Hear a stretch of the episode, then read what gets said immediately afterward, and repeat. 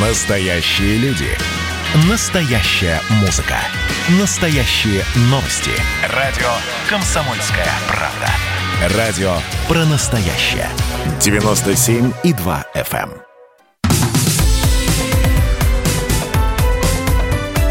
Как дела, Россия? Ватсап-страна! В преддверии, конечно, основного э, международного события этой недели также мы находимся. Речь идет о э, встрече двух президентов, президента России Владимира Путина и президента США э, Джо Байдена. И в связи с этим стоит напомнить, что вступили в силу санкции США, запрещающие американским финансовым учреждениям покупать новые российские рублевые гособлигации. Штаты объявили о введении новых санкций против России еще в середине апреля. И вот новые ограничения, в частности, частности, и запрещают американским финансовым учреждениям покупать российские гособлигации при первичном размещении, но э, они по-прежнему смогут покупать и продавать российские госбонды на вторичном э, рынке. Кстати, вот этот новый раунд санкций со стороны США не повлияет на стратегию заимствований, заявил ранее министр финансов Антон Силуанов. По его словам, министерство уже заложило в стратегию заимствований американские ограничения. Санкции неприятны, но не смертельные, подчеркнул глава Минфина. Ну и напомнил, что российский госдолг является одним из самых надежных и низкорискованных в мире, спрос на него остается высоким, несмотря на санкции США, которые несут упущенную выгоду американским финансовым институтам. Это указал э, Антон Силуанов. Ну а сейчас с нами на связи политолог-эксперт по э, США Малек Тудаков. Малек, здравствуйте. Да, да, добрый день. Да, добрый день. Ну вот смотрите, основное политическое событие, я сейчас э, вновь возвращаюсь, да, к тому, что э, состоится в среду 16 э, июня. Стоит ли возлагать на него большие надежды? И, собственно, по вашему мнению, что это будет? Знакомство, но, простите, президенту России и Джо Байдену знакомиться не нужно. Мне кажется, что они достаточно хорошо друг друга знают по предыдущим ранее контактам. Тогда, собственно, это встреча. Вот для чего она и каких результатов от нее ждете лично вы? Ну, э, безусловно, знакомиться им не нужно, потому что все-таки Джо Байден был 8 лет вице-президентом, ну, неоднократно посещал Россию, был одним из э, идеологов э, заключения договора СНВ-3 в 2009-2010 году, то есть как бы российская повестка ему не чужда, и общение с первым лицом российского государства тоже не чуждо. А, нынешняя встреча во многом, а, которая во многом проводится по инициативе американской стороны, это ну, некоторая такая попытка, а, во-первых, встретиться лицом к лицу, и, во-вторых, возможно, провести какой-то определенный вот честный разговор по душам. Да, не стоит ждать того, что там на этом э, саммите будут заключены какие-то знаковые важные соглашения. Хотя этого тоже исключать не стоит. А я думаю, что есть там целый спектр таких периферийных вопросов, по которым, ну, скажем так, Россия и США могут договориться. То есть понятно, что то, что э, у нас э, вопросы, по которым у нас самые больше всего противоречий накопилось, это санкции, это Украина, Белоруссия и так далее, там подвижек не будет. Одним саммитом это не решить. Вот. Но периферийные вопросы, где есть точки соприкосновения, это вопросы климата, это вопросы разоружения ядерного в том числе, это вопросы борьбы с терроризмом, это, кстати говоря, возможно вопрос разрешения арабо-израильского конфликта, где и американская, и российская администрация примерно на одной стороне находятся. А, по этим вопросам могут быть какие-то подвижки. Но самое главное, самое главное, чего стоит ждать от саммита, это некоторые небольшой все-таки разрядки в отношениях.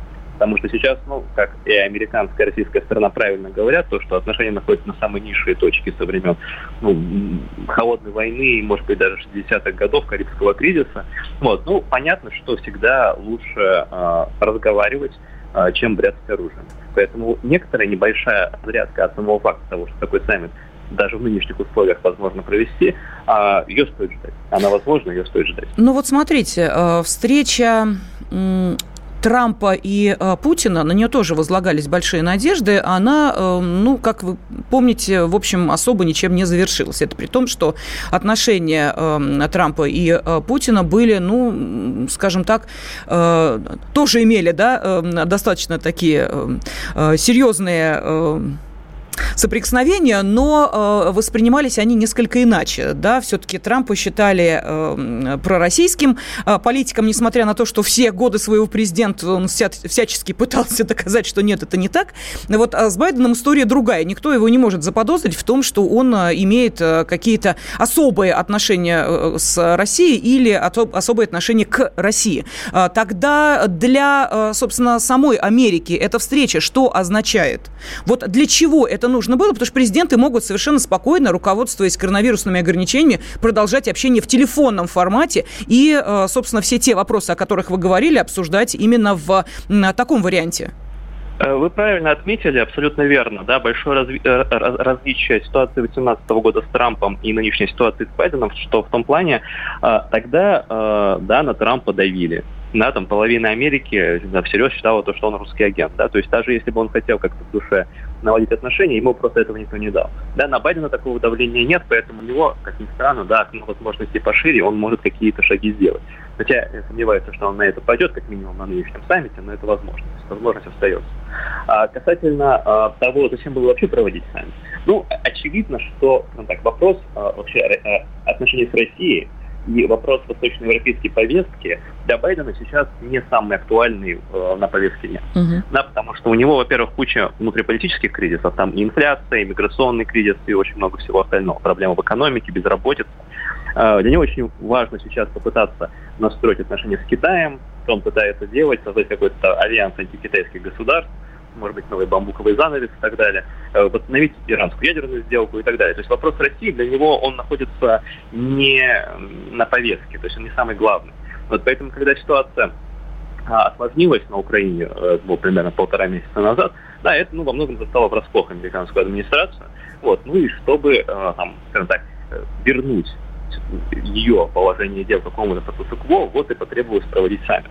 То есть, как бы Байден, в принципе, не настроен на то, чтобы как-то серьезно улучшать отношения с Россией, вот ему идеален был бы вот статус-кво, о чем постоянно говорит Энтони Блинкен, госсекретарь, потому что нам нужны Э, прогнозируемые отношения с Россией. То есть нам не нужны хорошие отношения, просто чтобы они были прогнозируемые. Чтобы не было там войны на Украине новой, да, например, чтобы не было такого вот нового противостояния, э, не знаю, гонки вооружений Восточной Европы. Чтобы вот просто все было, как, как оно продолжается сейчас. Uh-huh. То есть санкции мы снимать не будем, но и вот, ну, в общем, такая вот подвешенная ситуация, она нас как бы полностью удовлетворяет. Таким образом мы можем переориентировать вектор нашей внешней политики на другие вопросы. Понятно, спасибо. Политолог, эксперт по Соединенным Штатам Америки Малек Тудаков был с нами на связи связи. Как дела, Россия? Ватсап-страна! страна